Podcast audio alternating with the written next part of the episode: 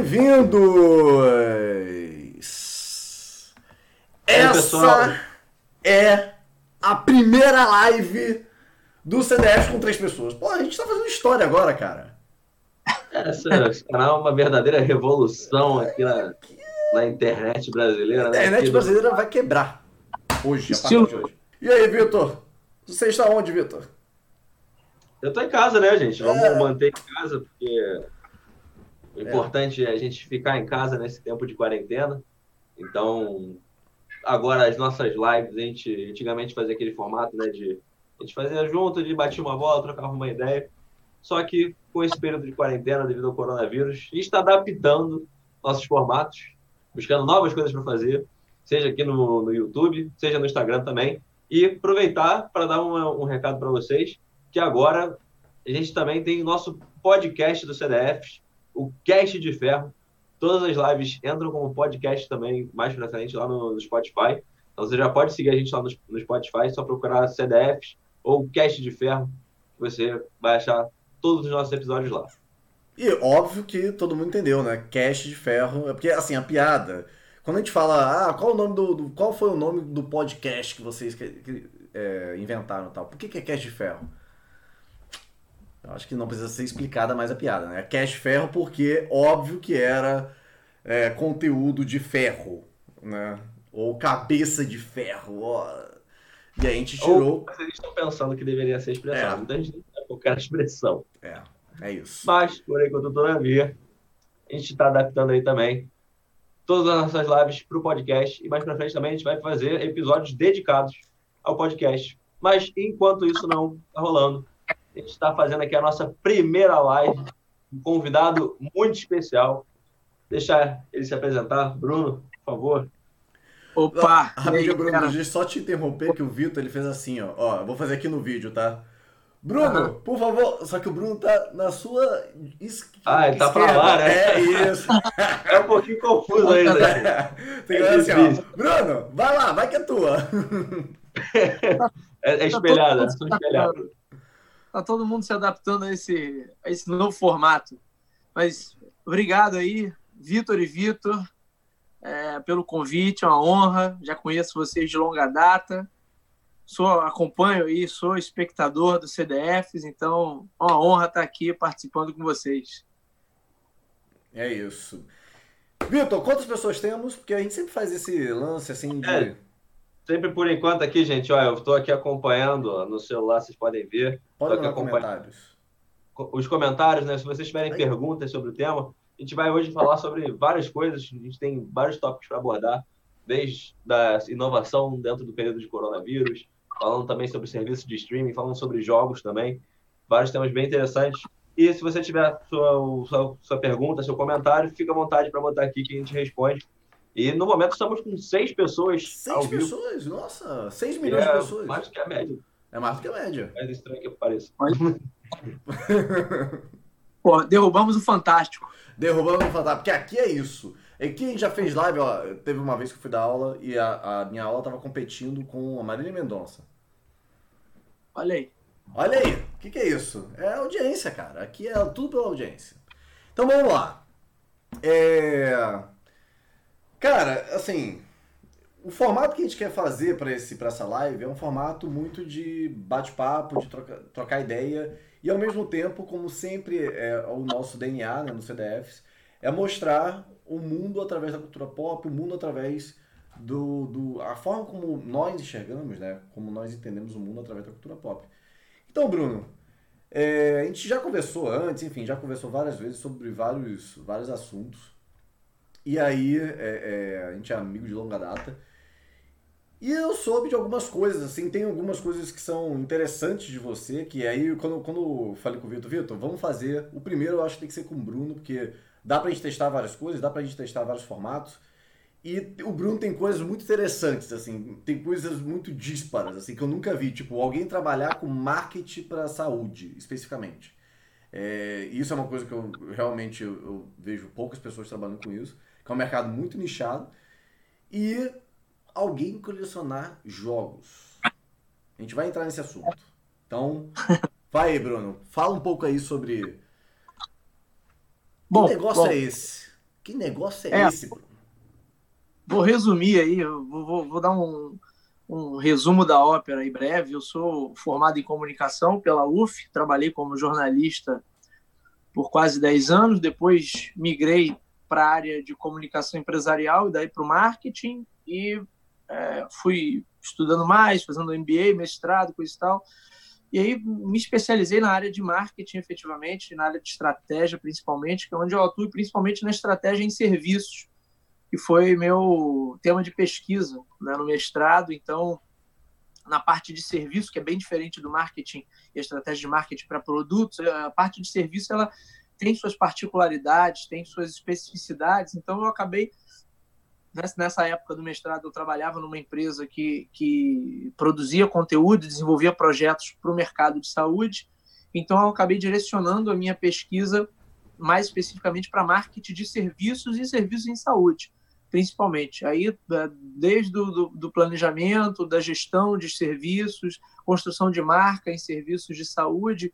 Por isso é que eu tenho essa, esse, esse pé na saúde. Né? Eu costumo brincar que meu pai é médico, como ele não conseguiu que eu fosse médico, eu acabei indo para a saúde de uma outra maneira.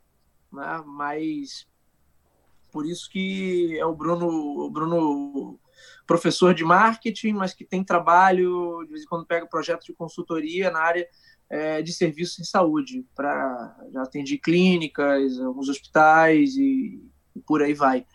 Você né? teve é. muita dificuldade para entrar nessa área de saúde? Dificuldade, acho que a, a, dificuldade maior que eu tive foi é, da transição mesmo de carreira, quando eu decidi que não ia mais trabalhar com comunicação e que ia ser um profissional é, de estratégia de marketing. Né? Então, esse uhum. primeiro momento, que eu vinha da comunicação, principalmente do jornalismo, meu currículo era todo de jornalismo. jornalismo. Ah, e aí, né, eu, eu. Mudar para gestão, né? É, pois é, eu, eu brinco assim que eu, eu procurava ler muito, né? E, e, ler, eu ainda até hoje leio muito, porque quando chegava nas entrevistas de emprego, eu, precisa, eu precisava mostrar mais do que os outros candidatos, que eu entendia muito do que eu estava falando, né? Porque quando o cara olhasse meu currículo, eu não tinha quase experiência nenhuma naquela área. Hoje isso é tão louco, né? Porque a coisa mudou tanto que boa parte dos meus alunos nem imagina que eu um dia fui jornalista, que eu trabalhei como jornalista. Então, hoje em dia, as pessoas me conhecem como Bruno, profissional de marketing. E o Bruno, jornalista, já ficou para trás aí. Eu coordeno um curso técnico de administração lá no Colégio João Paulo, você foi lá uma vez palestrar. É... as pessoas sequer imaginam que eu vim da área da de área comunicação. De é, eu falo isso, eu conto até como uma curiosidade, assim, às vezes os alunos querem saber. Não é normal o aluno ter dúvidas sobre a carreira, coisa e tal, e, eu falo sempre você está começando a carreira, mas não é uma sentença. Né? Você começa de uma forma, não quer dizer que você vai ficar até o final daquela maneira ali. E aí eu costumo dar o meu próprio exemplo mostrando essa, essa fase de transição. Agora, e especificamente trabalhar com a saúde, na verdade, já estava numa empresa que atendia um pouco esse público, né? Uhum. Doc, na época era editora Doc, agora se chama Doc Content. Uh, que, onde eu mantive um, um, um, bom relacionamento, um vínculo de amizade muito forte com a galera lá. É, depois que eu saí, depois eu voltei como consultor de projetos e aí já mais amadurecido, o projeto do meu livro que eles publicaram, né, que é o livro 20 dicas para construção de marca na área médica. Olha, já fazendo um jabá aqui no meio do, do, do, ah, do vídeo. Já tava igual o Faustão aqui. Já tava aqui, ó. Trouxe aqui um livro aqui para vocês, ó. Vitor e Vitor, você, cada um tem um aqui, toma. É, então, então daí foi essa coisa da, da entrada na área da saúde. Né? Hoje eu pego ainda alguns projetos, mas eu estou mais na parte até de, de, de, produção de conteúdo. Então, além do livro, eu tenho o blog da Medical Branding, é, ano passado fiz a, a, última edição do curso presencial, né, aconteceu em 2019. Esse ano, é óbvio, com tudo isso, tá, primeiro estava no comecinho do ano, aí com toda essa questão de, de pandemia, coisa e tal, agora a gente está sem previsão de curso presencial. É. sem, sem saber pra, sem pra quando saber, vai Sem saber qual é o futuro da, da coisa, né? É, e... Bruno, até aproveitar para pegar esse gancho que você, você falou, né? Como é que está sendo essa questão, assim, você como um profissional de comunicação que trabalha também nessa área da, da medicina, como é que está sendo toda essa esse novo novo caos que foi instaurado por conta do coronavírus? É, você, como é que você está se sentindo que o, a comunicação tem um impacto maior em produzir conteúdo voltado para isso? Como que as pessoas estão recebendo esse tipo de situação? Como que os próprios médicos estão tentando entender tudo isso, né? Como é que está sendo esse processo?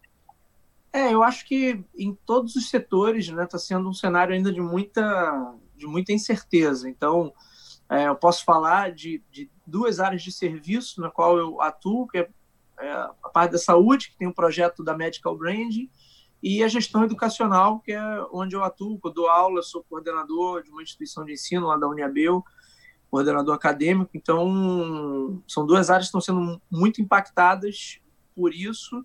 É, há ainda uma série de questões a serem resolvidas, principalmente na área da saúde, né, porque algumas coisas, alguns procedimentos, algumas, alguns tipos de atendimento não tem como você fazer de forma remota, é, mas o, os problemas são os mesmos, né, basicamente. Como você pegar processos que tradicionalmente dependiam da presença uh, do, do cliente ou do paciente né? E, e, como eu tornar esse processo remoto e fazer com que tudo funcione, que a experiência seja a mesma.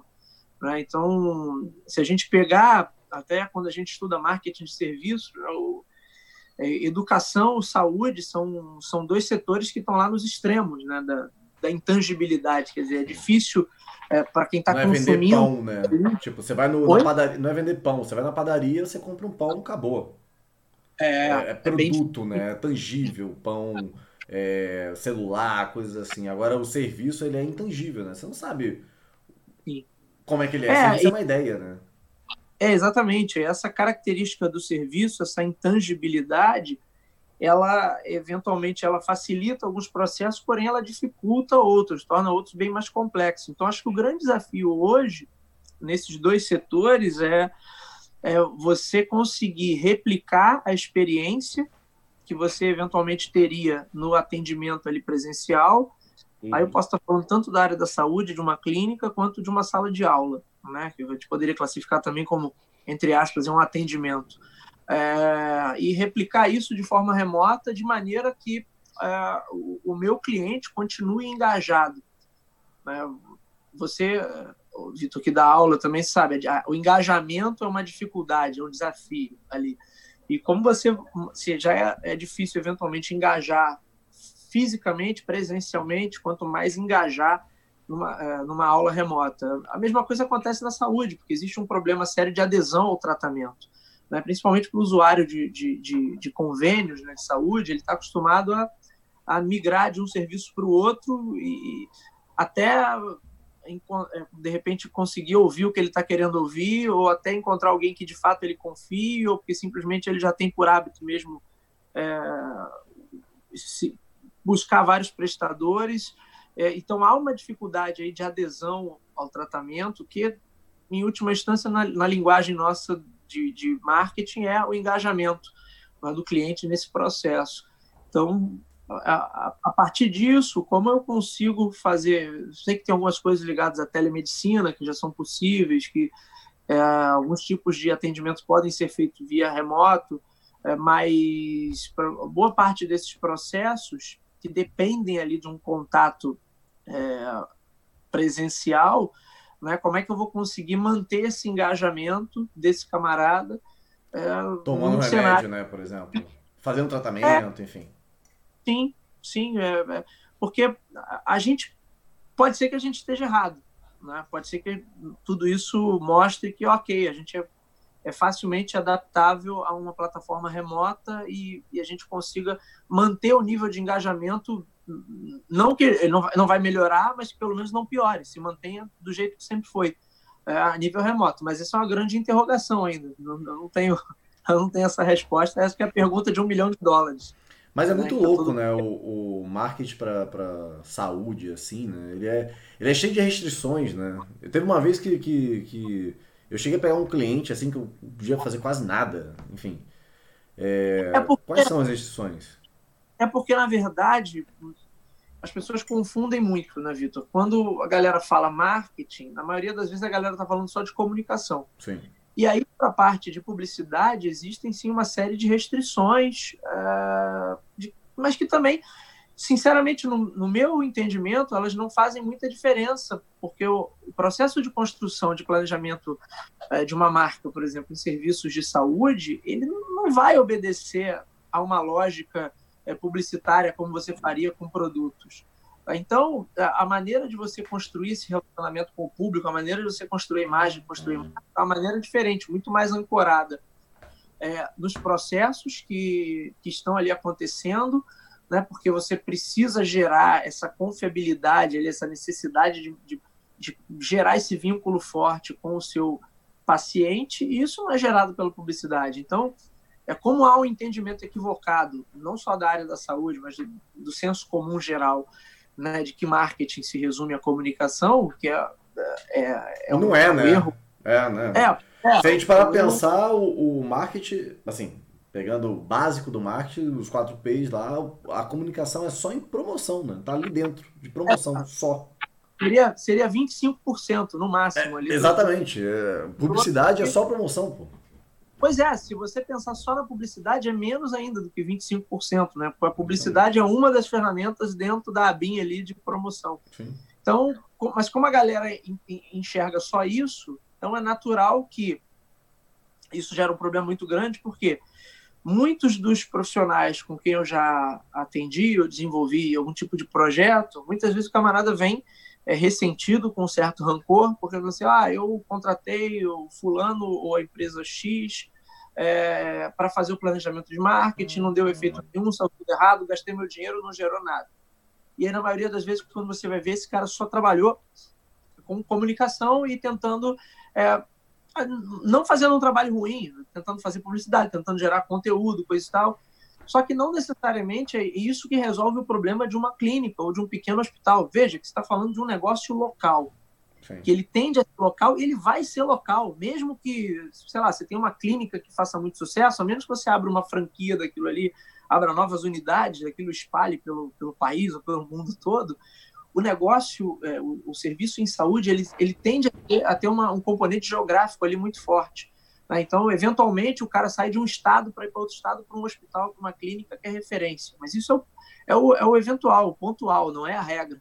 Né? Então, eu, eu, essa comunicação que o camarada bebe na fonte lá dos livros de marketing de produto, que ele faz uma pensa numa puta campanha, pensa no negócio, isso não funciona é, para esse nível de, de, de negócio, né? que precisa de, de elementos ali muito mais próximos mas, por exemplo, aí no digital você tem muito mais oportunidade de trabalhar. Tem muito mais né? é, é, assertividade também, né?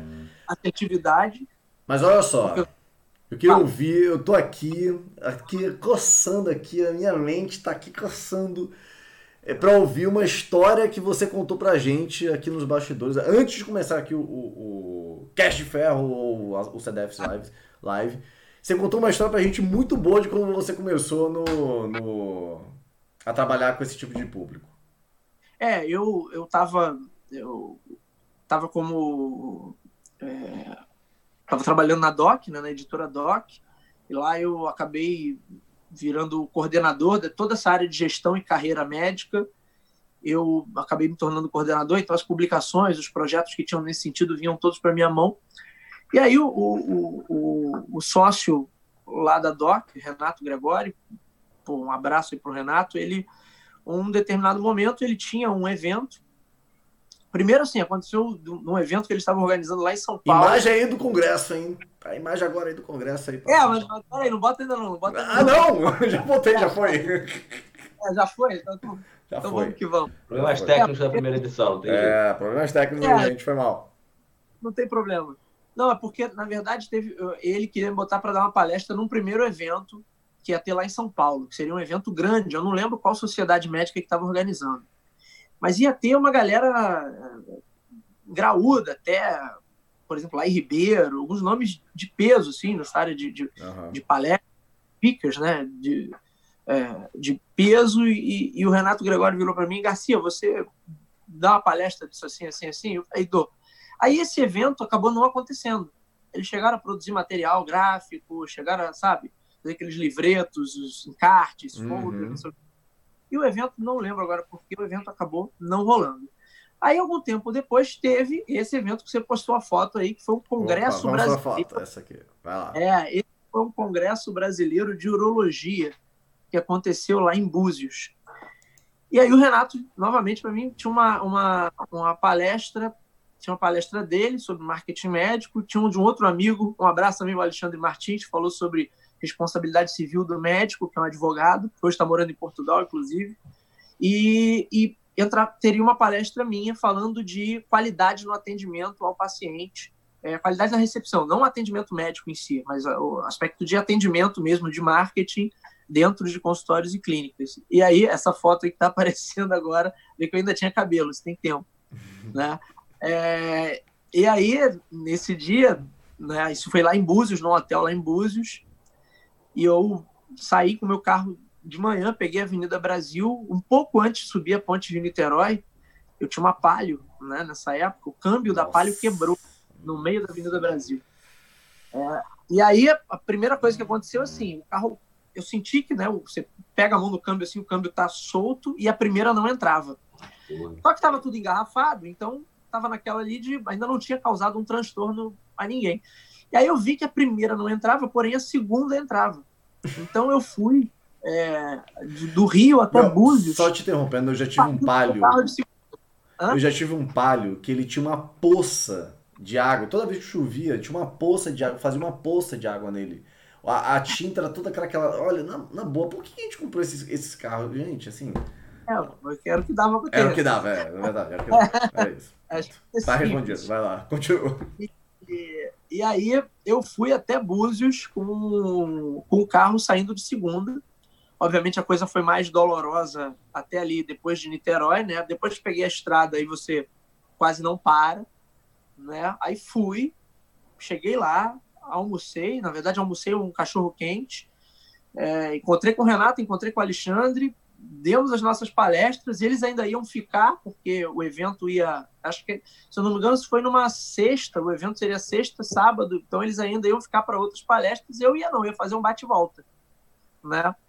Então eu fui dar a palestra e depois voltei com o carro também, o carro só saía em segunda marcha.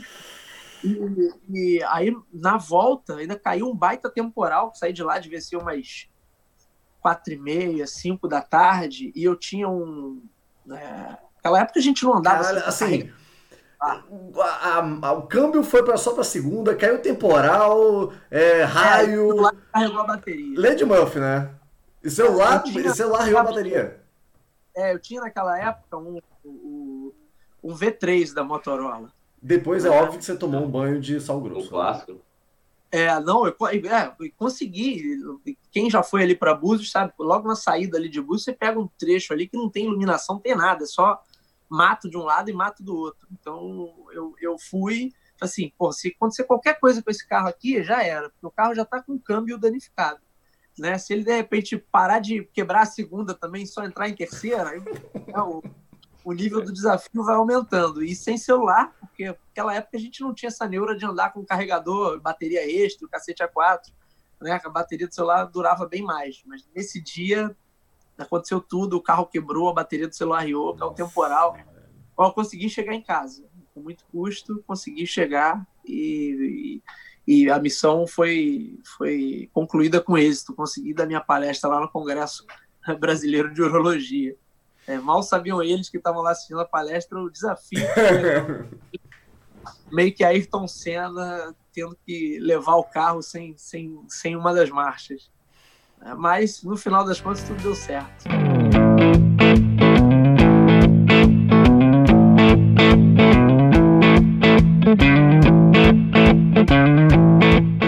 E Bruno, a gente discutindo aqui né, o que, que a gente tinha perguntado sobre os temas, né, que, a gente estava vendo.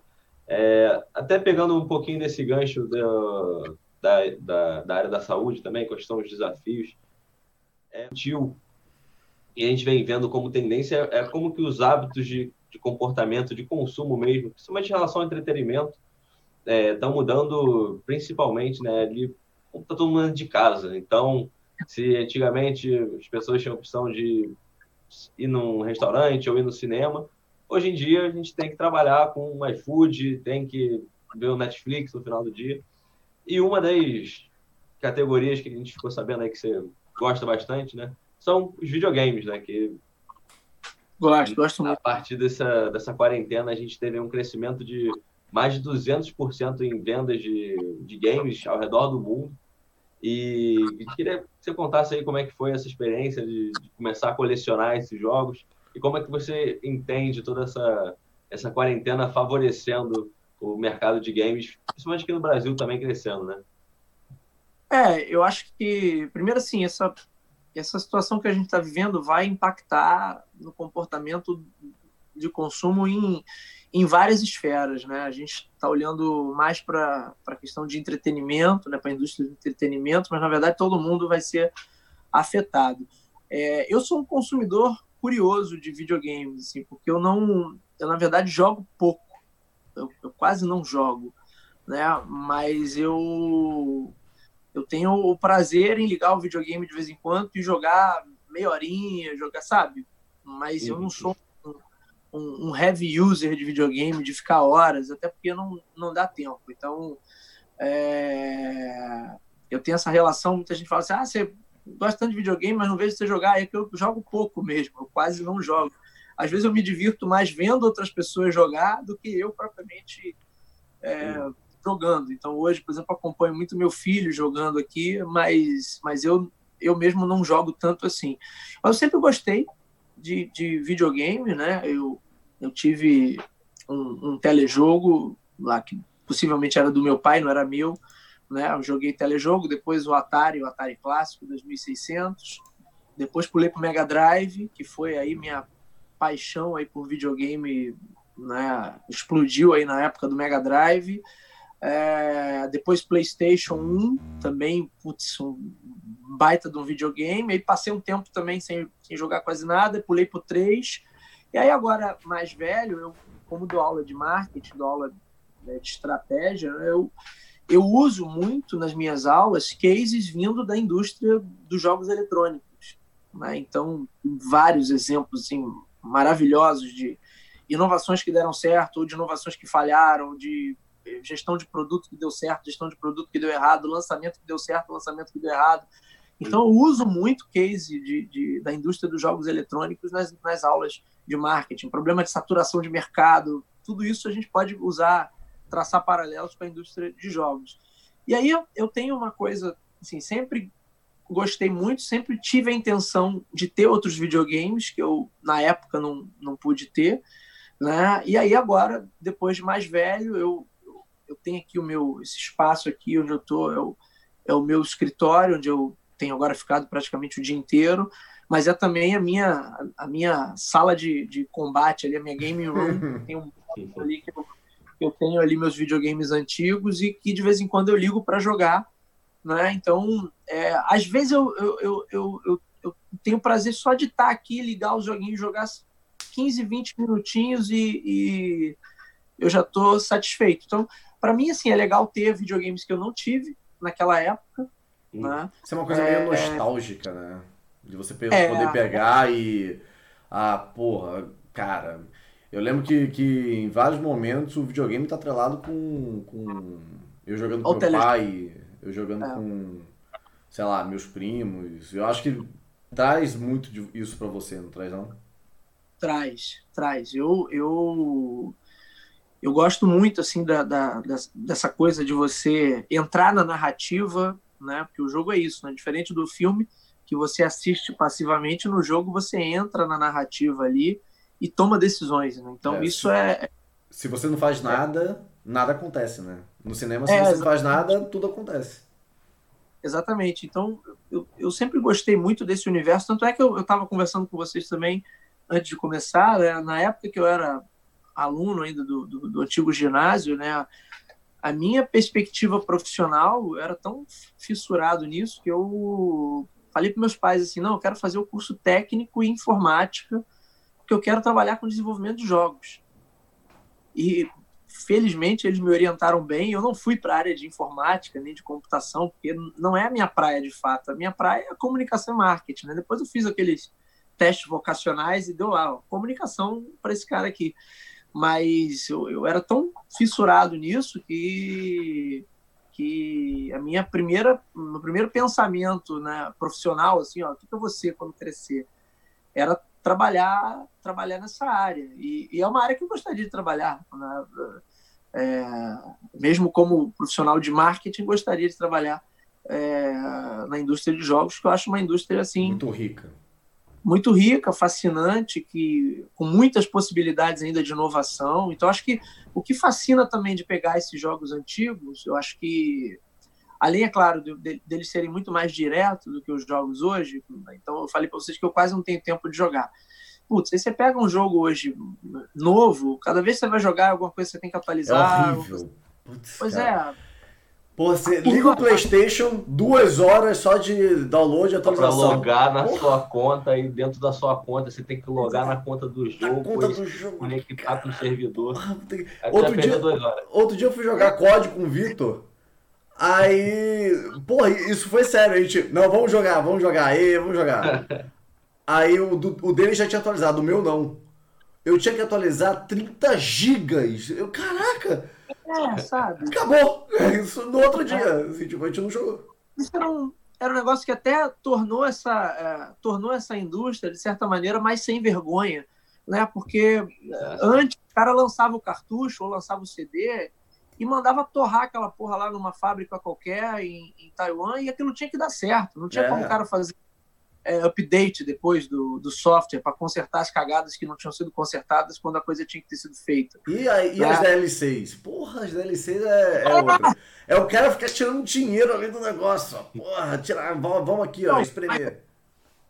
É isso que eu acho que é interessante quando você pega esse, esses videogames mais antigos, porque os caras que trabalhavam com eles trabalhavam com muitas limitações. Né? Então, limitações de software, limitações de hardware. Então, os caras tinham realmente que ser muito criativos e muito inovadores ali para fazer uma série de coisas que hoje são coisas banais que a gente vê no, nos jogos, mas que se você pegar é, como é que o cara fazia isso, sei lá, no início dos anos 80, programando para um, um Atari 2600, porra, essa, são caras geniais. Então, como eu gosto também muito dessa área de inovação, que é também algo que eu trago muito quando dou aula de, de, de empreendedorismo e inovação, trago muito. Quem já foi meu aluno sabe que, porra, batata de eu trazer uma porção de cases de videogame. Quando você pega esses videogames mais antigos, da, da primeira, segunda, terceira, quarta, até quinta geração, você está falando dos caras que, que tinham que, que, que fazer uma viagem espacial numa jangada de madeira, sabe? Porque era aquela coisa assim, o camarada fazer acontecer com uma série de limitações é, de, de toda sorte. E os e, caras sendo extremamente criativos. E dependia muito da criatividade, né? Do, do cara, de como produzir isso, né? Por exemplo, o Mario. O Mario tem chapéu porque os caras não conseguiam fazer o cabelo do, do, do personagem, sacou? É, a história dele ser barrigudo também, com, com o bigodinho, né? Isso, né? Porque é. sabia dentro dos pixels dos que pixels. podia ter então o então, personagem assim, foi montado por conta do pixel, sacou? E, e aí disso me veio também, eu leio muito né, sobre a história dos videogames e sobre esse aspecto de business mesmo dos videogames. Então tem uma série de livros, tem um, um livro que quem viveu essa era aí de Mega Drive contra Super Nintendo, que é A Guerra dos Consoles, do Jake... É... Eu tenho aqui, ó. Vou dar o nome do,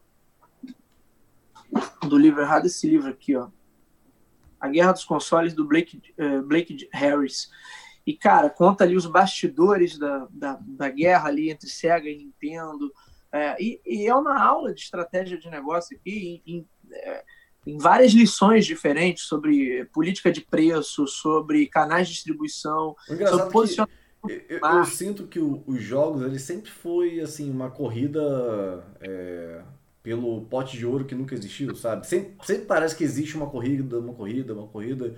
É, enquanto outros mercados, o mercado ele meio que se estabiliza, o jogo ele, não, ele sempre parece que é uma corrida é, é sobre algo. Por exemplo, hoje é uma corrida sobre quem consegue é, engajar mais o público e desenvolver o, coisa, a, o, o, produto mais realista possível, né? Antigamente é, era uma corrida sobre quem consegue desenvolver o jogo, propriamente dito. É, mas eles se estabilizam em alguns momentos, né? Inclusive, um, um, um dos motivos da quebra da Atari em 83 para 84 foi o mercado ter se estabilizado demais e ter decaído, né? ter declinado. Uhum. Uh, justamente porque pensava-se na época que a indústria tinha chegado ali ao seu ápice, que não tinha mais muito de novo a, a ser oferecido. Então, o mercado estava muito saturado, tinha muitos concorrentes. Né? O mercado só foi, só, foi, só foi se reerguer a partir de 85 com a Nintendo lá no Japão e depois a Nintendo vindo para os Estados Unidos né? É, mas você veja, foi um momento de, de, de, meio que de estabilidade ali por conta desse, dessa hipersaturação, né? E, e declínio, né? De um, de um momento em que também o, os jogos eram muito vistos como um produto infantil, então tinha uma limitação de público ali grande, era, era coisa para criança. Então, enquanto as crianças estivessem engajadas ali naquilo, a coisa, a, o motor da indústria, a engrenagem continuava girando. Né? E em algum momento que as crianças começaram a perceber ou não ver muita diferença entre um e outro e, e, e haver mais do mesmo e a baixa qualidade, coisa e tal, é, você tem uma queda ali violenta que é conhecido como o crash de 1983, o crash dos videogames. Aí tem quem quiser pesquisar sobre isso, tem artigos, documentários no YouTube, porra, tem uma série de, de coisas. Inclusive, tem um documentário que a própria Microsoft fez, tinha no Netflix, Atari Game Over. Atari né? Game Over. Havia uma, é, havia uma lenda de que a Atari tinha enterrado o... é, várias. Do ET. Do ET. É, tipo o Getúlio Vargas, quando é, mandou é, queimar café para subir o preço, né, valorizar. Né? É, e eles, na verdade, fizeram isso porque o jogo foi desenvolvido em, em três meses o cara teve que desenvolver correndo para o Natal, o jogo ficou um lixo. É, eles produziram também assim algumas coisas loucas, né? Por isso que é, é uhum. são excelentes cases de marketing, porque os caras produziram. É, eu não vou saber o número agora de cabeça, porra, que eu não tenho essa memória para número, mas eles produziram um número de cartuchos do ET superior à base instalada de videogames que eles tinham no mercado norte-americano.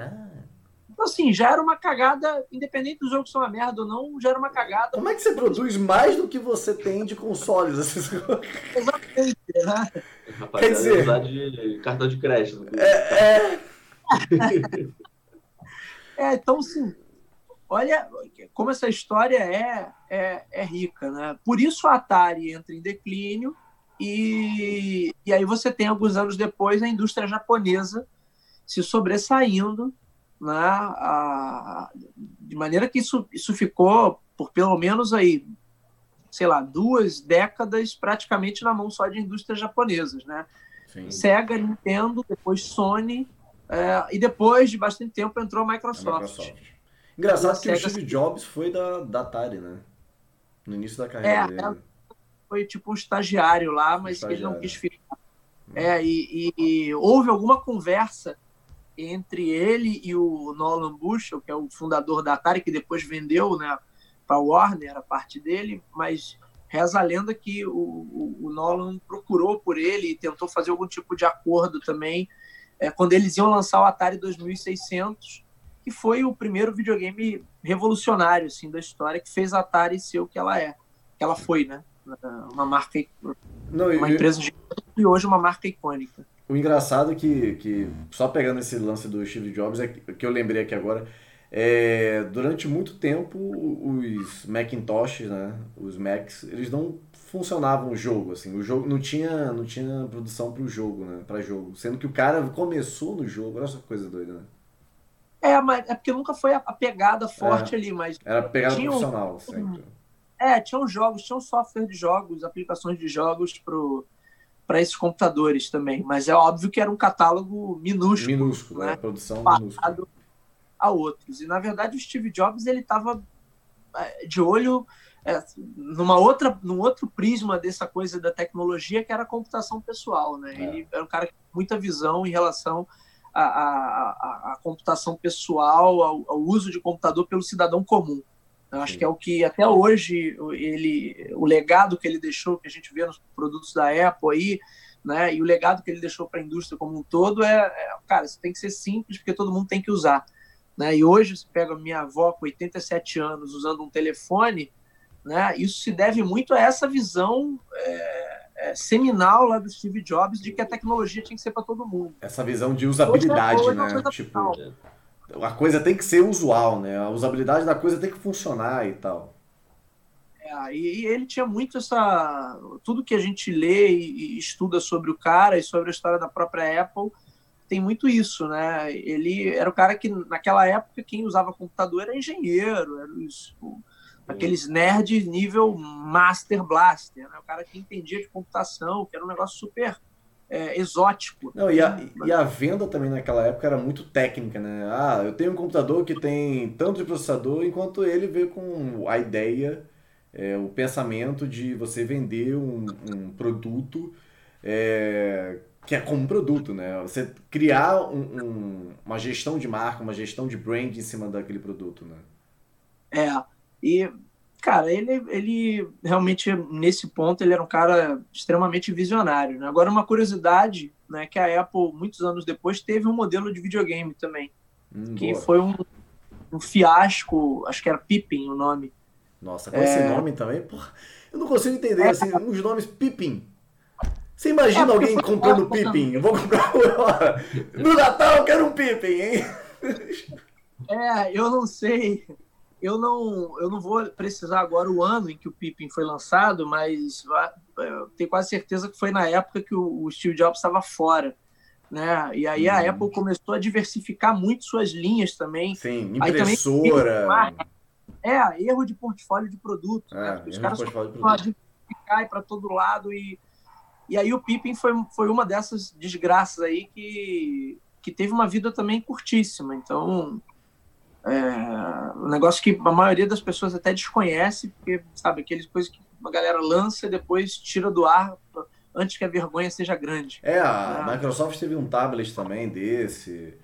É... Teve, do iPad, muito antes do iPad. Muito antes do iPad, em 1999, 98, 99. Toda, toda, eu, eu, o que eu gosto dessa indústria de tecnologia, aí não só parte de games, mas toda essa indústria, né, porque você tem ali cases maravilhosos de, de negócios, de posicionamento, é, de gerência de produto, de inovação. Né? Então, uma coisa é, que é muito clara, assim, né? você já tinha modelos de tablet muito antes do iPad.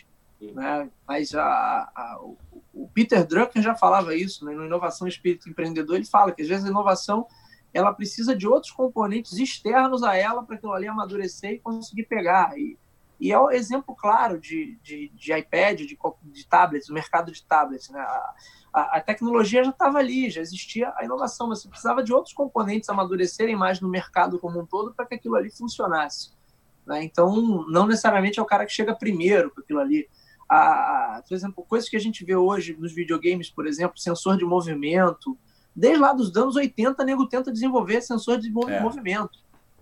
É, é, só que a, a lógica da coisa, aí a miopia da inovação nesse caso está sempre porque é, a galera esquece que é muito mais confortável você jogar sentado. Se o cara quisesse jogar fazendo movimentos, ele ia para a rua, porra. Ele ia fazer é, uma é. atividade.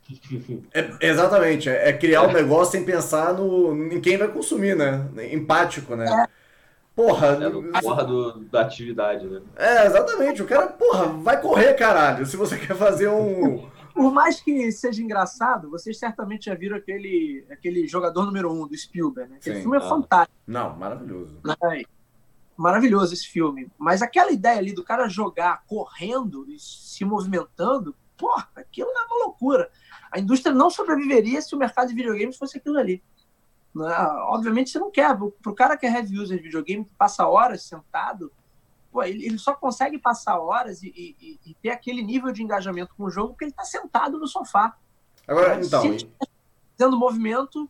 Isso, isso se encaixa no, no, que a gente ia acabar puxando de você, assim. Pra, você acha que esse negócio vai para onde, assim? É, a gente tem os streams acontecendo, a gente tem é, é, VR, a gente tem movimento. Para onde é que você acha que a indústria vai? Cara, não acredito que seja o VR. Inclusive, a, a, gravei um podcast. É, não acredito que seja VR. Porra, eu adoro VR, cara. Hora do jabá, hora do jabá. Não, é, mas. Eita, eita, não, o Bruno, eu, eu cancelei o jabá, né? Você viu? Tava nem, não tava nem pensando. Sem querer, eu cancelei. falar de VR aí. É... Porque foi essa pergunta que me fizeram, justamente. Você acha que o futuro está na realidade virtual? Pode estar, mas num futuro ainda um pouco distante, distante. não nessa realidade virtual que a gente tem aí. É, por quê? Porque, na verdade, você trabalhar, jogar com a realidade virtual pressupõe um engajamento muito maior, porque pressupõe isolamento, você desconectado do mundo. Uhum. E quem de nós hoje faz alguma coisa desconectado do resto do, resto do, do, do ambiente virtual, do, mas, do, ecossistema virtual? a aí, gente não faz. Não, mas a gente pode. Olha só, não, antes você, antes de você tentar dar a réplica, peraí, deixa eu terminar minha. Olha só. Vai lá. É, porque, é Aí a galera falou assim: não, mas a realidade virtual tá pegando. Cara, não tá pegando. Ah, o PlayStation 4 tem mais de 110 milhões de unidades vendidas. É a base instalada, números aí de janeiro desse ano.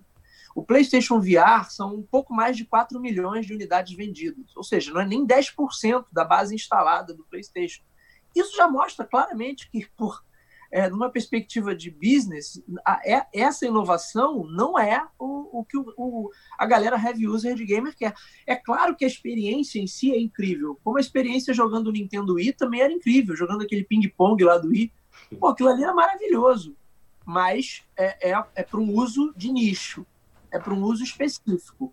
Você não vai ficar muito tempo com aquele capacete na tua cabeça, entendeu? É. E acho que você, você percebe logo se a coisa vai pegar ou não pelo número de vendas e se outros concorrentes estão preocupados com isso.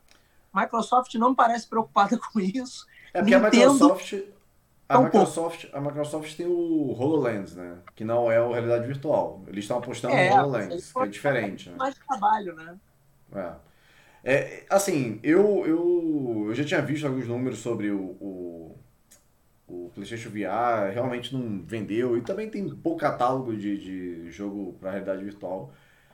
Porém, a realidade virtual ela, é um, ela está presente nas nossas vidas, ela é algo que, que, que vai acabar acontecendo, né? Talvez não assim, porque, porra, você passa 30 minutos do, com, com, com um negócio no olho, o seu olho já começa a ficar doendo, bicho.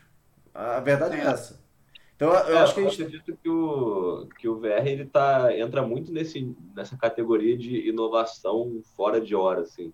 Até porque se você vê uns 6, 7 anos atrás, a gente já tinha os primeiros protótipos assim de óculos de realidade virtual que custava 7 mil reais para você ficar movendo caixa com dois manetes na mão. Era uma experiência super esquisita, a tecnologia era estranha. Hoje, mesmo nesse tempo depois, a gente ainda tem ali um certo avanço. A gente tem alguns títulos interessantes para essa categoria, mas ainda assim a gente está muito longe de ver aquelas ficções científicas que a gente está acostumado com Black Mirror, que você bota dois botõezinhos assim na sua cabeça e você fica lá o dia inteiro tendo a sua simulação. Ou o próprio jogador número um, né? É, e eu, eu acho que vai muito por aí também. Será que é isso que o consumidor de videogame quer? É, será que isso que ele está afim de ter, algo, algo que o desconecte totalmente do mundo? que Ele não vai querer olhar o celular enquanto ele está jogando? É isso? Não, então, a, minha, a minha réplica era em cima disso aí, inclusive. Eu acabei esquecendo o que eu ia falar. É, mas tá. será que o, o, o, consumidor, ele não. Beleza. Eu concordo que o consumidor talvez não queira é, jogador número um, que ele fica ali se movimentando, etc. Isso aí, beleza. O cara, se o cara quiser isso, ele vai lá para fora e, e faz. ele vai virar triatleta. É, exatamente, ele vai virar triatleta, exatamente. Agora, você falou sobre o, o, isolamento, né, social. Uhum. E não é coronavírus, né, gente? É o isolamento social por conta do, do jogo. Desculpa, a piada na minha cabeça era muito boa, mas na hora que eu falei ficou uma merda. É, esse isolamento que você fala, talvez será que ele não. não, não... ele talvez a, a, esse público ele já não entenda como isolamento, porque o cara ele tem a, a, a interação ali dentro do, do, do, do, jogo, sabe? Tipo, ele pode estar isolado fisicamente, mas digitalmente ele tem. ele não está isolado. Ok, mas aí eu acho que cai muito no, no problema. Vejam bem, essa questão da realidade virtual nos jogos ela já é também algo que já vem sendo trabalhado desde os anos 80 aí, já existem protótipos, nos anos 90 a Sega teve um modelo de óculos, é, a Nintendo lançou o Virtual Boy, que também foi um fiasco, você tem ao longo desse, dessas né? décadas aí, é, várias tentativas de implementar algum tipo de, de imersão maior, de experiência imersiva maior. Mas isso acaba caindo no próprio campo da, da, da, complexidade dos jogos, que é o que acaba eventualmente matando ou atrapalhando alguns produtos que a gente tem hoje em dia. Vamos, vamos dar um exemplo de, de como funciona essa, é, esse dilema da complexidade. Se você pegar o FIFA 94, eu tenho até aqui, ó. Opa, pegar aqui. Nesse momento que vemos que o Bruno só está com camisa, o resto é pijama. Assim, Olha. Claramente. Claramente. Esse aqui é o primeiro FIFA, FIFA do Mega Drive, né, 94. Eu, por acaso, tenho ele aqui porque eu comprei na época, não é da minha coleção, não. Esse eu tinha desde aquela época mesmo. É, você está falando de um jogo de futebol ali, de um videogame de futebol. Então você aperta ali, dá carrinho, faz gol, não sei o que, corre para um lado, corre para o outro. Você pegar os jogos de futebol hoje, é, o, o, próprio FIFA, ele se enquadra muito mais na categoria de simulador. Né? Porque o nível de complexidade é tão grande. Eu comprei para o Play 3 uma vez o, o, FIFA, se não me engano, 2013, 2014. Porra, não consegui jogar. O cara do jogar. seu lado aí, ó. O cara do seu lado aí é meio viciadinho aí, ó. Mas ele é milênio. Ele é milênio. No campeonato de FIFA aqui atrás, que eu fiquei em segundo lugar no campeonato de FIFA da Barra da Tijuca. Campeonato Olha de FIFA da Barra Saudade. da Tijuca, hein? Época que eu tinha mais tempo. Esse aí é não, mas, mesmo, hein? Percebe, o, já que o Vitor é jogador, ele próprio pode dar um testemunho. Cara, aqui tem um problema. Aqui a gente tem um problema. Fala assim, ó, o Albuquerque, porque ah, tá, aqui a gente tá, tem um tá, problema, hein? Já que o Vitor, qual dos, né? É, não, mas ele mostrou a medalha dele de campeão, porra, da Barra da Tijuca. Mas isso aqui então... também é pro podcast, hein? Só fazendo aqui um, um breve oh, jabá. Um... Aqui também é pro Cast de Ferro, que é o nosso podcast. Você pode botar lá no Spotify. Então, tudo que a gente fala aqui, a gente tem que meio que hum. explicar, exemplificar. Vai lá, o Vitor Albuquerque, vai. É, verdade, verdade. Então, o Albuquerque, ele é testemunha de como o jogo hoje, ele tá num nível de complexidade que torna muito mais uma simulação, né, do que jogo de apertar botão e chutar loucamente, que era o que a maioria dos jogos eram. Né?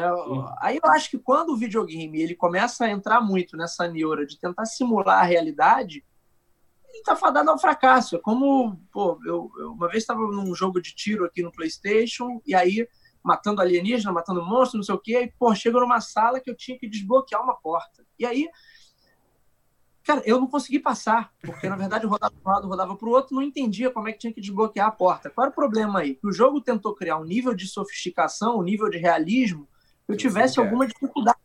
Só que eu não tava nessa vibe, eu tava na vibe só de disparar tiro explodir monstro do espaço, entendeu? Então eu não tava na, na vibe de, de, de, de viver a, a, a, o nível de realidade ali que o jogo estava tentando me impor.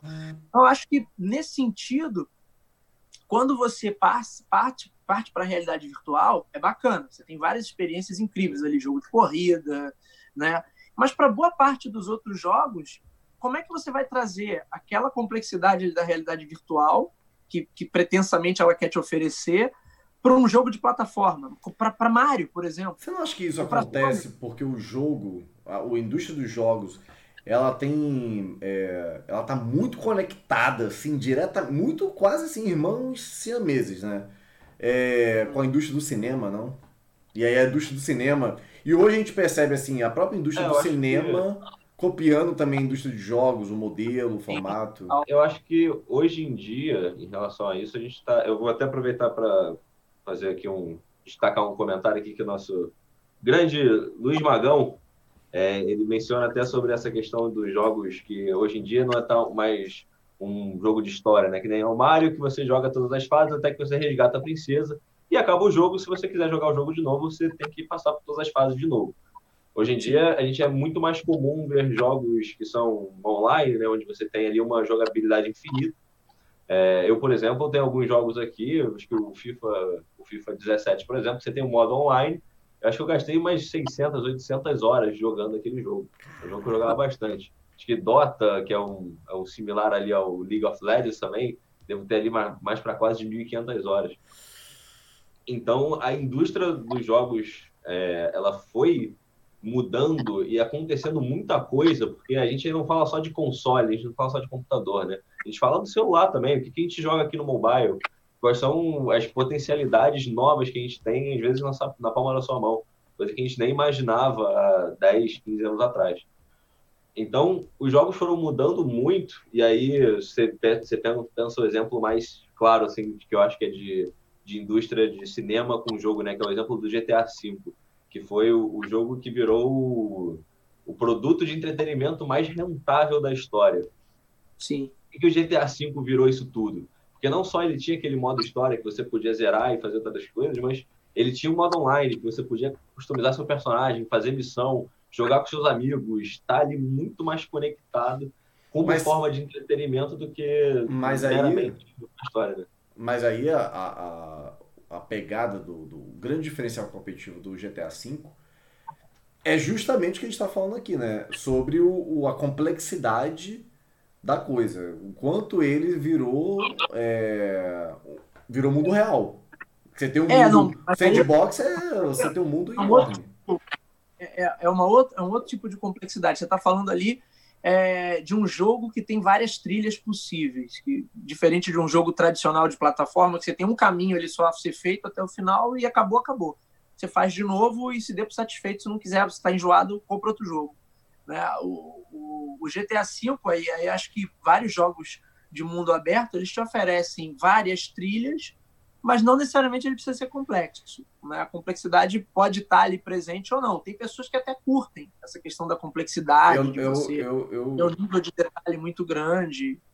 Eu, eu acho que eu já tô naquele, naquela fase de não curtir muito, assim, sabe? Outro dia. a gente não tem tempo, cara. A gente não tem tempo. Outro dia eu comprei o Sekiro. Cara, assim. Péssima compra. Eu podia ter pego o dinheiro que eu comprei o Sekiro é, e ter gastado todo, jogado aqui na janela, assim, ó, ah, toma aí esse dinheiro aí. Porque, cara, teve uma hora que eu parei, eu não sabia como resolver aquilo, eu fiquei, porra. Exatamente, é aí eu sou um tá. lixo. Esse nível de complexidade que hoje muitos jogos demandam, eles acabam tornando esses jogos muito restritos para os heavy users, né? É, aí você tem a questão dos jogos casuais, é, ou ou jogos com uma menor, um, uma curva de aprendizado menor, que é onde a Nintendo nada de braçada. Então, até falando de apostas para a próxima geração, a gente está diante de uma geração aí que vai cair naquela miopia clássica de produto, que vai turbinar o produto uhum. para rodar em 4K e rodar mais rápido. Então, miopia então, de produção, né? É, tudo que tem sido dito aí de PlayStation 5, do novo Xbox, assim, ó, vai ter HD SSD para carregar mais rápido, não vai ter tanta uhum. taxa de loading. E é isso, os caras vão turbinar o produto porque, na verdade, eles não têm muito o que fazer. E aí vão ter que trabalhar catálogo. Em termos de. de né, porque antes você tinha uma, uma, uma, diferença muito clara assim, de uma geração para outra. Então, da segunda para a terceira, da terceira para a quarta, da quarta para a quinta, a diferença era gritante. Uhum. Né? Então, era óbvio que você comparando os dois, de uma geração anterior para uma geração nova, você vê assim, nossa, esse aqui tem uma qualidade gráfica muito melhor. É, possivelmente, da última geração e para essa, do, do, vamos colocar aí do PlayStation 3 para o 4, do 4 para o 5, é onde a gente já não vê essa diferença tão gritante. Então, os camaradas vão ter é, que se desdobrar em jogabilidade, né? em, em, qualidade realmente dos jogos. É, e aí vão, vão ter que voltar, back to the base, né? voltar a aprender com os caras que, que, que iniciaram a indústria. Né? Que é a Nintendo, cara. A, a Nintendo com o Switch ela deu uma guinada que Switch hoje já vendeu mais do que todos os Xbox One dessa última geração. Caramba. E tal. Então a Nintendo nem fala em próxima geração. Ela de novo vai deixar que todo mundo lance para depois ela. Espero que não faça uma cagada quando for, como o... foi com o Wii U. O Lucas Medeiros, por exemplo, está falando aqui, ó. É, tanto a Sony quanto a Microsoft estão esperando o posicionamento de cada uma, né? É, sobre novos consoles. Eu acho que agora tá é. todo mundo meio que segurando também, né? É, eles vão segurar o lançamento por conta da pandemia, mas a, a, Sony já mostrou várias coisas, especificações técnicas, já teve vídeos sendo apresentado para jornalistas que cobrem o, o, setor. Microsoft também já soltou várias coisas. Mas a verdade, sim, que é, você falou do, da, da, da, do, do, do, paralelo aí entre a indústria dos games e a indústria de Hollywood, né? A gente viu com a realidade virtual o, o mesmo movimento, a, a mesma falha de inovação que a gente viu lá atrás com o 3D. Foi a mesma coisa. Né? A indústria inteira apostou no 3D durante, sei lá, dois, três, quatro anos e depois o, o 3D tornou-se absolutamente irrelevante. Eu acho que a realidade virtual tem muito futuro, mas ainda é para um uso muito pontual. Não é o core dessa indústria e nem vai ser por enquanto. E a próxima geração, o que eu espero é assim: os caras vão turbinar máquina né, para rodar em 4K, eventualmente 8K. Eu espero que não tenha uma subgeração no meio, como aconteceu com essa Sempre última. Tem, né, velho? Sempre não, não pelo, pelo, contrário, nunca teve. Da maneira Ué. que foi agora. O que a gente tinha era assim, versões mais compactas, ah, sim, versões sim. Perfeito, tá. baratas, tá. mas não aparelhos que de fato tivessem mais capacidade. É. Né? Então o cara comprou o PlayStation 4 logo de largada, ele deve ter ficado bem chateado quando a Sony dois anos e meio depois, ou menos que isso, anuncia o PlayStation 4 Pro. Pro, é. E a Microsoft eu, fez a mesma coisa. Então, eu, por exemplo, eu, eu comprei quando. Eu, quando, quando eu comprei o Pro, ou quando eu comprei o PlayStation 4, foi assim, eu, eu tava pesquisando sobre. Pô, eu, tra, eu né, tô ali no mercado, né? Também sou um entusiasta do mercado. Eu tava ali pesquisando sobre o negócio e tal, e ninguém tava dizendo nada. Quando foi assim, ó, eu comprei o PlayStation normal. Dois meses depois, ah, olha, a Microsoft, ó, a, a Sony está aqui pensando em montar. Aí dois anos, aí um ano depois, Pro, entrou Pro. Fiquei, porra, comprei nada, era é, esperado. Isso, isso foi um movimento que ninguém tinha visto antes, exceto assim, bem lá atrás, a Atari é, com o Atari 2600 ela lança depois o, o 5200 e, e o 7800, né, tentando ainda dentro de uma mesma geração é, criar outros aparelhos, mas que não deu certo. O mais próximo que a gente teve disso foi a Sega também no seu frenesi é, de, de, de, chegar primeiro no mercado. Ela, ela lança o, o 32X para o Mega Drive e depois lança o Sega Saturn e aí é, dá a entender que não ia mais produzir para 32X nem para o Mega Drive, quer dizer, uma loucura ali a nível de ciclo de vida de produto que uhum. você tira um bocado da confiança do teu consumidor, né, quando você começa a fazer isso. Então, é, a galera dessa última geração correu para lançar e não pensou no 4K, porque que, que, era óbvio que tinham que pensar, porque toda a indústria estava virada para 4K. 4K. Então, e, e o streaming? O que, que você acha do então, streaming? Oi? O que você acha do streaming?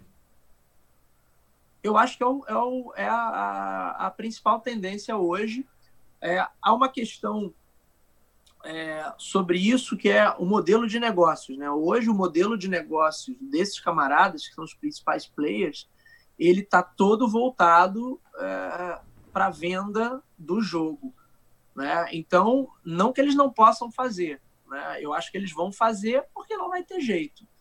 É, é, mas vai ser uma mudança, assim, talvez a gente comece a ver com mais força nessa geração, para numa próxima, aí o, o negócio está todo baseado em streaming.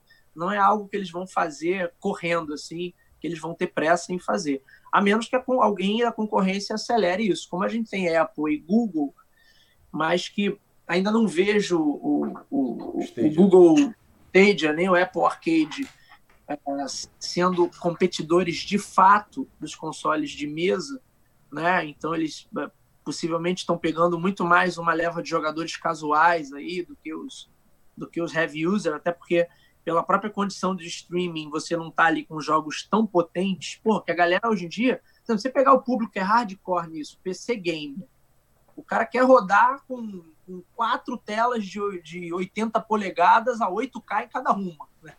Aí o cara monta um computador de 60 mil reais para jogar uma coisa que, que nem a indústria está pensando nesse é. cara, mas ele está querendo rodar no. no para jogar no Dota. Site. Não é não, viu? É, é, é uma loucura. É. Né? né? Senti que isso foi uma indireta para mim, tá? Foi, foi, foi. o cara roda, compra esse computador. O cara compra esse computador todo para jogar Dota.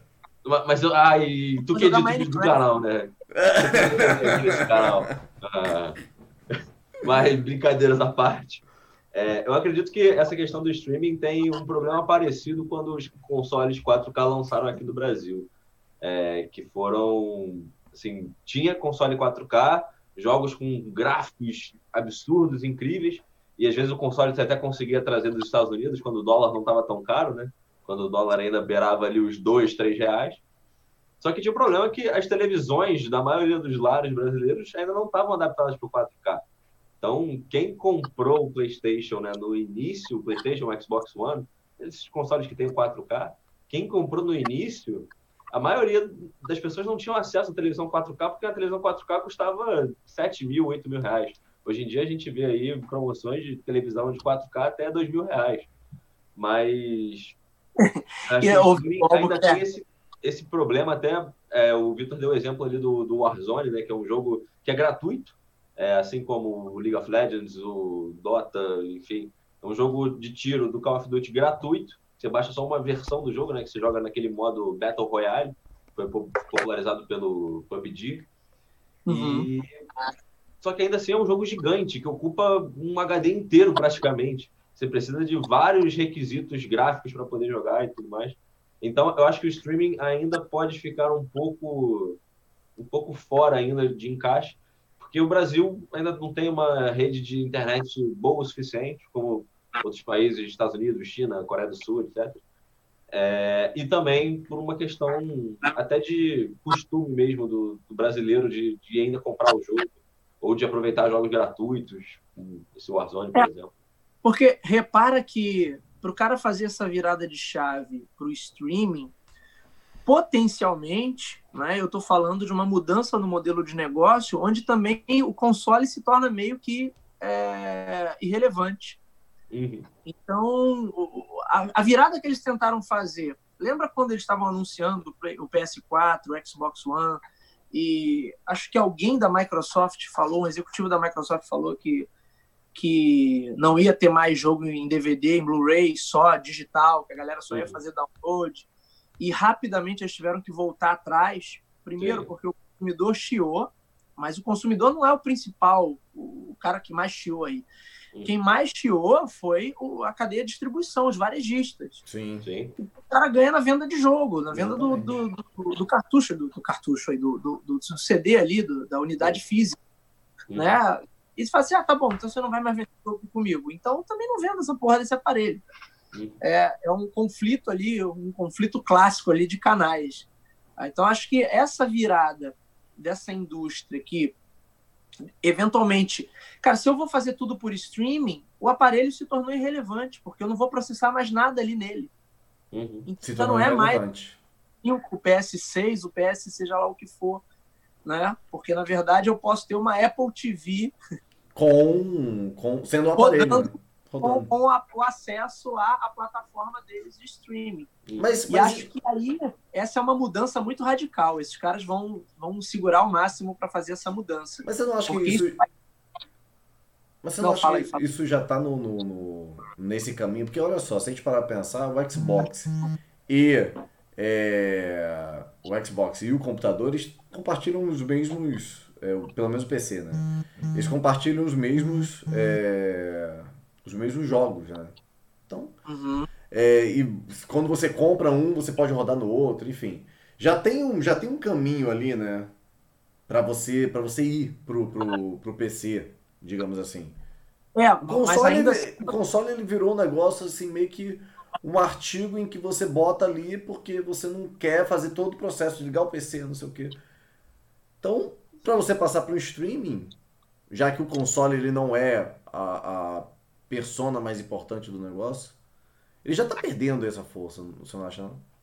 É, mas eu, eu acho que ainda não. Eu acho que você é. vê o streaming que tem, você tem o streaming da Sony, né? Não funciona aqui no Brasil, mas já tem lá fora. Uhum. Que tem aí para jogos antigos, algumas coisas assim. Tem o streaming da Nintendo também, Sim. funciona prioritariamente dentro, dentro do Nintendo Switch. A Microsoft, essa, essa, essa transversalidade ali dos rodar no PC ou rodar, porque tudo a Microsoft está vendendo, né? Está rodando no Windows de qualquer maneira. Então, para tanto faz. E aí é, é, é muito mais interessante para eles, já que eles estão tendo uma certa dificuldade de competir com a Sony é, e talvez até com a Nintendo nos dias atuais, eles tentarem se fortalecer com essa base de PC gamers, que é uma base muito grande aí e da galera que gasta, torna uma grana, assim, né? Torna uma grana mesmo? Só para jogar Dota. no computador. Pois é. Pegando só um exemplo aí. Tô me sentindo assim, extremamente atacado na minha própria live. Pra jogar Minecraft, sei lá. Não sei se o Vitor joga, acho que não. Mas, de qualquer maneira, vejam que é uma mudança muito radical Uhum. para essa para essa indústria. Então, é óbvio que eles têm serviços de streaming aí já funcionando, que isso vai se fortalecer nessa geração, mas não se engane, os jogos de destaque, os jogos AAA, não vão vir por esse streaming. Pelo menos a menos que um dos três aí resolva enlouquecer e resolva fazer essa virada de chave antes. É. Né? Mas o, não acho que o Google com o Stadia tenha força para nem a Apple, tampouco a Apple com o Apple Arcade tem a força para forçar os outros três a fazer essa virada de chave. É, Não a, tem. Apple, a Apple eu vejo mais como um, é, melhorar melhorar serviço, né? Ela tem o Apple TV, aí vai começar streaming Uhum. de, de série, filme, aí vai ter o arcade, é só pra, pra, pra colocar mais coisa dentro do serviço, né? Bom, É, fala. Vamos fazer o seguinte, vamos ler os comentários aqui, alguns é, que alguns a gente já leu, mas a gente deixou um monte aqui para ler. É, vamos lá. É, Ivana Fátima falou, aê, progredindo. Olha, Ivana Fátima sempre participando aí. Sempre presente, né? Sempre presente. É a mãe. Be- Beijo. É, Aline Halute mandou um. Gostou, Aline Halute. Thalita falou, direto do túnel do tempo. É, Vinícius, olha aí. olha aí, olha aí. Referente à, à história do, do, do, do. Não, acho que Ah, foi, foi, é verdade. Foi direto nesse túnel do tempo. É, viu. exatamente. O comentário foi nesse momento. Exatamente, Vitor. O Vinícius Marques botou é o tribu... trambulador. Trambulador. O que quebrou no seu, na sua, no seu câmbio foi o trambulador. Pô, obrigado pela dica aí com mais de 10 anos de atraso. É, é tipo, foda-se, né? É, mas assim, obrigado Ah, ok, beleza. pela dica. O carro já não tá mais comigo. É, já deve ter alguém, né? Mas se o cara que é dono do carro tá assistindo a live por algum motivo, Que deve estar, Agora porque né? hoje, agora, nós temos 15 milhões de brasileiros aqui assistindo a live, pô. Então, Opa, com certeza, a probabilidade do cara antes o jogo dos pontinhos. Porra, caraca, aqui é audiência pura. É, a Ângela que vai ser a próxima. A Ângela é a próxima aqui da nossa mesa aqui de discussões. É, a Ângela Pingo botou assim, só os lindos. Eu concordo com a Ângela Pingo. É, tem que concordar. E aí o Magão ele falou que coisas interessantes, tá? Vou tentar dar uma resumida aqui no que o Magão falou. já foi o que eu comentei, mas. Marcelo. Ah, é? Então esquece o que eu... Não, pode, pode ler à vontade, ficar à vontade para que a gente Tá. rebate o tempo. É, para deixar minha opinião, não sei se já foi abordado, mas eu acho que uma das maiores diferenças entre os jogos antigos e atuais é a, é a- é a criação dos jogos sem fim, né? Os jogos nunca acabam. E aí, como nunca acaba, porque você sai do online, você sai do, do- do- da história que você está jogando e vai pro online, e aquele jogo nunca acaba. E é interessante como as marcas é, conseguiram monetizar isso através da compra de benefícios dentro do jogo. O que você acha sobre isso, Bruno? Marcas É isso, é muito fruto desse novo modelo É, é, de jogos, principalmente o mobile, que o Albuquerque colocou aí mais cedo, e durante muito tempo, durante muito tempo não, durante algum tempo, é, é, muitos analistas aí, os caras que acompanham essa indústria, apostavam que o, ah, os games iam ir todos para o mobile e que a indústria ia passar por uma, por uma virada, por uma mu- mudança de paradigma aí. E não aconteceu, né? Na verdade, o mobile ele é muito para jogos casuais, assim, mas essa perspectiva freemium, né, de você ter o jogo gratuito e aí você pagar por elementos dentro do jogo, é uma perspectiva que nasce muito dentro dessas plataformas móveis, né? Aí Candy Crush e, e similares, né, que são aí dessa dessa dessa fornada. Isso de certa maneira veio para os consoles tradicionais também, quando você tem passa a ter os consoles totalmente conectados, como as duas últimas gerações já, já eram mais ou menos assim, né? Do, do, do, do PS3, Xbox 360 para os atuais. Você já trabalha ali, ou já tem a possibilidade de trabalhar com o console totalmente conectado, então o cara pode te vender mais coisas, né? E só que teve muita ainda tem, né? Teve não, ainda teve tem muita coisa cretina, né? Que os camaradas botam Ah, para sim. Vender um uniforme de um personagem. Né? São coisas meio loucas, mas que é. de repente na Coreia do Sul e no Japão isso vende pra caramba. Vender arminha, né? Vender. Não, é, no, eu acho que tem alguns, alguns jogos. Muitos jogos usam um sistema de, de passe de temporada, né? Que é o que você compra ali o, o passe pela temporada e você vai progredindo naquele passe e vai ganhando recompensa. É uma forma de gamificar o game, uhum. mais ou menos. Então, você vai progredindo, você vai ganhando um cosmético, né? Que é uma roupa para o seu personagem. Você ganha uma arma diferente. Você ganha um bônus de não sei o quê. E tem vários jogos que tem esse passe de temporada, que são jogos gratuitos, por exemplo. Aí eu, aí eu boto League of Legends e, e o Dota, que são MOBAs, né? Jogos ali de ação que são gratuitos para jogar, mas tem esse passe de temporada mas ao mesmo tempo tem alguns jogos, e aí acho que a, a comunidade gamer cai muito em cima disso, porque tanto os casuais se prejudicam, quanto quem joga mais também acaba se prejudicando. Porque são jogos que, quanto você investe mais ainda neles, você acaba tendo uma vantagem competitiva contra outra pessoa. Então, o FIFA, por exemplo, é totalmente pay to win. Porque se você investe ali e tem gente que, principalmente se você vê youtuber, pessoas que geram conteúdo com o jogo, tem a galera que investe ali mil dólares por mês no jogo. Um jogo que a cópia era 60 dólares ou 200 reais aqui. Então, as pessoas gastam dinheiro, elas vão ter uma vantagem competitiva para jogar num determinado modo. No caso do FIFA é Ultimate Team, que você pode ter um time que tem o Pelé, o Ronaldo, o Zidane, o Ronaldinho Gaúcho, enquanto você, que é o jogador casual que vai jogar ali de vez em quando, você vai jogar com um cara, o seu time é um time completamente normal. O Vitor, completamente Bruno, Vitor, é, o time é, é esse, assim.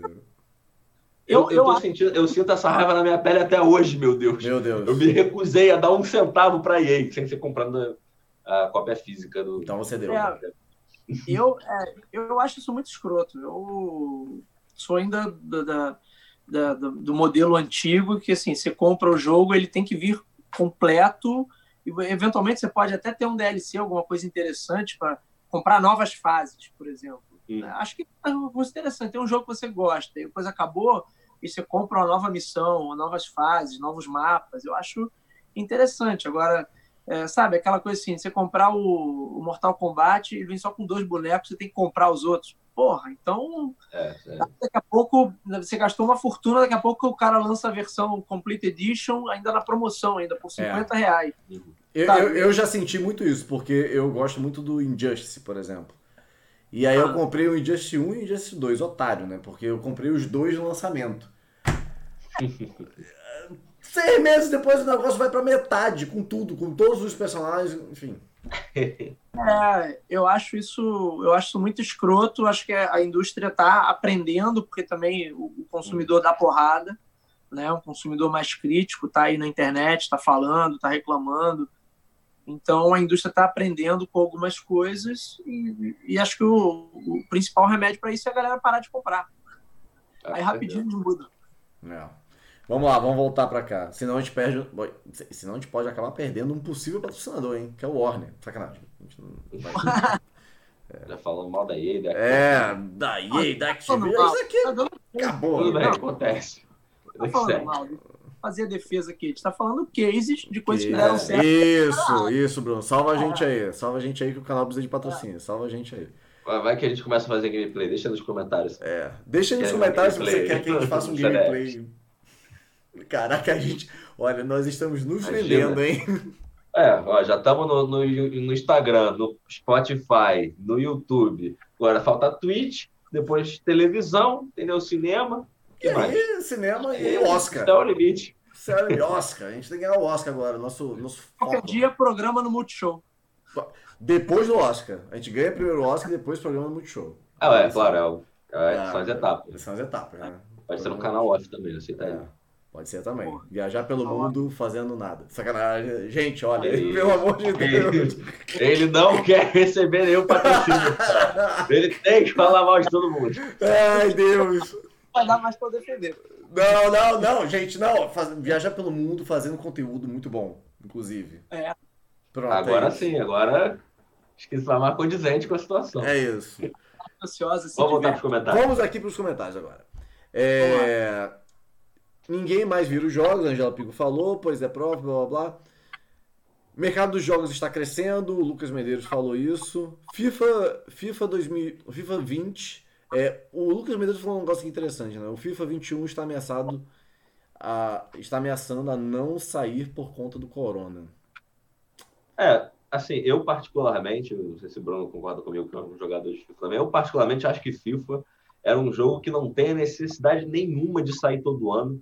Acho que todo ano eles mudam o jogo, o jogo vai ficando pior a cada ano. E, a e em vez de eles manterem um jogo bom, que você vai atualizando ali de vez em quando, e você paga uma vez, aí você pode investir ali nos seus cosméticos, o que for. Não, todo ano eles lançam um jogo, aí você tem que parar de jogar. O FIFA, o 200 FIFA reais podia... você joga no lixo depois de um ano. Depois você tem que gastar 200 reais de novo para continuar jogando. O, é exatamente isso que eu ia falar. O FIFA não podia ser por assinatura? E aí ser só exatamente. FIFA? FIFA. Com certeza, exatamente. É praticamente isso, né? Só que você não consegue manter o seu progresso do jogo, o jogo perde a graça. Então, felizmente, aí aí. E aí nunca foi uma empresa muito FIFA 94 boa, é Importante ressaltar isso. Nada. Em 30 anos, ele nunca precisou de atualização. Nunca precisou de atualização. Pegou só o pessoal aí de 94 também, que muitos é, já morreram. Eita, caralho. Momento. Momento. É, meio, meio bad agora. É... Tá. Tanto a Sony quanto a Microsoft, tá. Ana Lúcia mandou um oi. Beijo, minha mãe. É... Nossas mães sempre presentes, né? É inacreditável. Essas 16 milhões de pessoas aqui são todas. São vários bots das nossas mães, assim, vendo a live. é, tá. É, toma esse dinheiro aí. A Angela fez assim, ó, toma esse dinheiro aí, ó. Vai, toma o dinheiro aí. A Angela tá muito louca lá. Eu gosto dos jogos que não precisam pensar. Tiro, porrada e bomba. É isso aí. Não precisa pensar, é só atirar. Também. É, a Aline Halut falou, só os jogos da, só jogo os da Lego. Jogos da Lego ah, são interessantes, né? Jogos da Lego são um case ótimo também. Exatamente. Também gosto bastante. Resgataram um monte de de coisa que não, teoricamente, ele estava engavetada, pegava, pegou Indiana Jones e resgatou com um videogame de Lego que é super divertido. É. Também acho que é um case de, de branding bem interessante. Até porque Sim. Lego é uma coisa que está cada vez mais, infelizmente. Né? As pessoas estão, parece que estão consumindo menos Lego. Ah, tá. Opa, pô. Mas você ia falar o contrário, infelizmente, as pessoas continuam consumindo Lego aí, sei lá. Não, não. Jamais. Lego para sempre. Por lá. Então vamos lá. Fernando falou: é, Oi. É, estou passando ainda para estou no passado ainda jogando Age of Empires no PC. Age of Empires é um jogo que marcou a vida de vários. Bom jogo. Ótimo jogo, né? Bom. O Vinícius também falou exatamente. A Ângela, estarei na próxima semana. É isso aí, Ângela. Você estará aqui, nesta cadeira aqui no meio na próxima semana pra gente te fritar, sacanagem. Que isso. É, e ali falando, Age of Empires é um clássico. Fernando, é, games, mercado que sempre cresce. É, sim, Age é um clássico. Age of Empires, The Age of Kings. É, e Fernando terminando ali com CS também é um clássico. Eu particularmente é, detesto CS. Eu era viciado. Isso. Quantas eu... horas eu já perdi em Lan House jogando Não, eu era viciado em CS, mas quando eu vi Battlefield na minha vida, é, é, ah. é, assim, ó, foi tipo uma igreja. Sabe? Ah, então, o CS, assim, pro jogador casual, não pro, pro jogador que joga mais, né? É, os cyberatletas. É, pro jogador casual, o CS é o que a Ângela pediu. Ele é tiro, porrada e bomba e acabou. Tem mais isso. Mas quando você vai ali subindo de nível, você vai entendendo que o jogo tem a complexidade. CS é um, é um dos exemplos, acho que um assunto que a gente acabou não abordando aqui, que são o caso dos esportes, né? É, como que esses jogos eles estão virando indústrias não só de entretenimento para você jogar, mas de entretenimento para você assistir. Então, por exemplo, o, o International do Dota é é um, dos campeonatos, entre todos os esportes do mundo, é um dos campeonatos que mais paga para os vencedores. Paga uma premiação semelhante à World Series of Poker, que né, é poker envolve dinheiro ali, só o jogo. Até outros campeonatos, como a Liga de Beisebol Americana e por aí vai. Então, esses jogos assim que estão conseguindo não só formar uma base muito boa de jogadores, mas uma base de espectadores também, eles estão se fortalecendo muito e, e acho que é uma tendência para a gente começar a acompanhar também nos próximos anos. Mas sim. Sim. E aí, Bruno, que você, você gosta de jogar é, jogo assim de tiro? Tipo CS? Cara, eu, eu até gosto, mas eu como é, acabo não jogando muito, esses jogos demandam ali normalmente um nível de habilidade maior do que eu tenho. Então, é, eu, eu gosto, mas o último jogo desse que eu joguei, assim, fui até o final, joguei mesmo, me engajei, foi Killzone 3, olha aí. Quanto tempo Killzone, tem isso? Caraca, Killzone. Olha só. Olha que coincidência absurda. 2008? Olha que coincidência absurda. É aí, esse aí mesmo que eu tenho. Eu tenho aqui também. É, eu gosto, Não, mas. e esse aqui eu tenho, gente. Quem quiser esse aqui, eu tô dando, tá? Porque eu não tenho PS3 mais e esse, na minha venda do PS3, não sei por que esse jogo ficou aqui. Eu, eu tô dando. Quem quiser, pode pegar comigo, tá? Então, assim, eu, eu, eu curto, mas, mas hoje em dia eu acabo pegando outros estilos de jogo de jogo para jogar. experimentar, assim, para jogar. Um jogo de tiro que normalmente a curva de aprendizado ali é maior, você tem que, sabe, é, ter mais tempo de dedicação. E aí, eu, hoje, pro, pro, pro, pro, pra vida que eu tô levando, não tá dando muito tempo para se dedicar a isso, não. Então, é, eu prefiro jogos assim, que eu consiga, como a Ângela colocou aí, ligar, começar a jogar, jogar um pouco, jogar meia hora, me divertir, jogar 40 minutos e oh, ok, beleza. Né? Se eu tiver que ficar aprendendo muita coisa, ou esses jogos que. Eventualmente tem um problema também, né? Que você jogava Doom antigamente, você não tinha que aprender, porra. Era metralhado demônio. E era isso, acabou. E era isso. Né? Então, você pega essas porra desses jogos, é, é, uma alta complexidade, que é uma simulação da vida real. Porra, eu não quero simulação da vida real. A vida real eu já tenho, cara. Tá no outro parada, né? É, a vida real eu já É tenho. você continuar trabalhando, né? Dentro do jogo, assim. Você tem um sabe? emprego dentro do jogo. de babaquice que eu acho que, que a indústria se perde, assim. Não, vou fazer um jogo tão complexo quanto a realidade. Pô, então vai ser uma merda esse jogo, porque né, se a pessoa tiver o mesmo nível de dificuldade, o mesmo nível de, de encheção de saco que ela tem na vida, por que, que ela vai querer sentar e ligar um videogame para fazer isso? Não, pra tem, tem uns jogos que assim, o Final Fantasy, tem um Final Fantasy desse aí, que tem tantos que eu não, não sei qual é. Que, cara, você tem um emprego lá dentro. Você é o cara que vende coisas. Aí tem gente, cara, assim, na boa, beleza. Cara, hoje eu tô muito crítico. Tem que me segurar um pouco pra gente não perder inscritos aí. É, é, beleza. É, todo mundo que tá assistindo, que joga The Sims, já deu dislike, entendeu? Já falou que o nosso canal é um lixo. É, Tem Não, mas. The Sims, The Sims eu perdoo, porque The Sims eu acho que é justamente você poder fazer o que você não gostaria de fazer na sua vida real. Ah, vou testar aqui no simulador, vamos ver o que acontece. É, eu, eu acho que por- até o 3, o 4 é ruim. Você tem uma coisa ali lúdica, que você vai brincar, se divertir com aquilo, beleza. Agora, se começa num nível de É. complexidade, que, porra, daqui a pouco tu vai ter que pagar boleto dentro do jogo, não quero essa merda. Isso eu já tenho for real aqui. o jogo da Então- vida, né, Bruno? É o jogo RPG da O vida. RPG da vida. Cita aí no nosso bate-papo. Então é já isso. Antes, antes é, deixa eu só fazer aqui um negócio. O Área Louca. Área Louca. Área Louca. Área Louca. Área muito louca. Falou, me divulga. É isso aí, né? Área Louca. Tá divulgado. Quem quiser entrar É, no, no- A gente também, então, meu filho. É, divulga a gente também aí. Quem quiser entrar no, no, no canal do Área Louca, é só escrever Área Louca. Área Louca. Eu gostei do nome. Louca com K, tá? Que eu acho que é. Ah, agora sim. Agora sim, hein? diferente. Agora Eu sim, agora fez todo Eu sentido. gostei. Não tinha gostado, não. Bom, é isso, né, gente? Eu acho que a gente. Muito Eu acho que a primeira live. Bacana o nosso papo. Primeira live que vai se transformar no podcast aqui. Deixa eu só fazer aqui um, um, Segundo Jabá. um segundo jabá aqui, que é o Cash de Ferro. Assine lá no Spotify, já tá lá, e já colocou lá uma aberturazinha rápida. Durante essa semana, é, a gente vai pegar essa, essa, essa live inteira, a gente vai dividir essa live em várias pílulas Uhum. É, pro, pro YouTube e vai pegar essa live vai colocar ela toda no, no Cash de Ferro, que é o nosso podcast, porque agora a gente do- vai dominar o mundo. Nossa meta é dominar o mundo até 2021. É isso. Tem seis meses aí. E também, lembrando que durante a semana também a gente vai divulgando lá no nosso Instagram, arroba canal. A gente vai ter uma live lá no Instagram também, com. A gente está definindo ainda exatamente quem que vai ser. Possivelmente a gente vai falar sobre produção de conteúdo no Instagram. Então, segue a gente lá, arroba canal CDFs, fica ligado para a live também, vai ser bem bacana, comenta lá, divulga para todo mundo, para a gente manter esse canal, esse projeto maravilhoso rolando. Bruno, divulga aí seus contatos, seu podcast e tudo que você tem. Valeu. Sua vida. Só não, só não fala seu É o- número de telefone aqui, porque aí vão te mandar mensagem A hora do meio. A hora do mexão.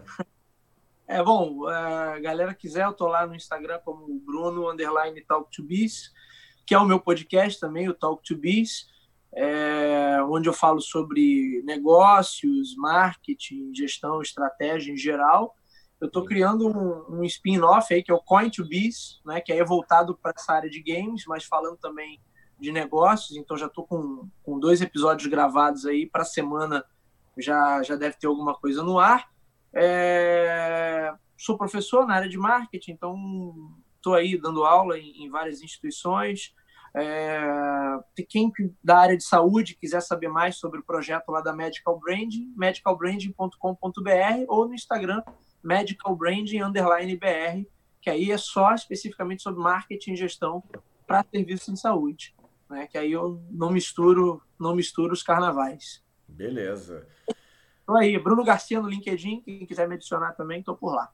Beleza. Bom, é isso. Né, Vitor? É isso, pessoal. Espero que vocês tenham gostado de mais uma live aqui do canal CDFs. Não esquece de curtir, comentar aí embaixo também depois, compartilhar com seus amigos e ativar o sininho para você sempre lembrar quando tiver próximo vídeo ou uma próxima live aqui. Então, espero que vocês tenham gostado. Tenham um ótimo final de domingo. Um abraço. Meu nome é Vitor e esse foi mais um dos CDFs agora, também no podcast, que é o Cash de Ferro. Beijos, abraços, se inscrevam lá no, no Cash de Ferro, sigam, entrem lá no Spotify, já tá, a gente vai dominar o mundo e é isso. Beijos. Gente, abraço. Valeu, gente. Abraço aí. Valeu.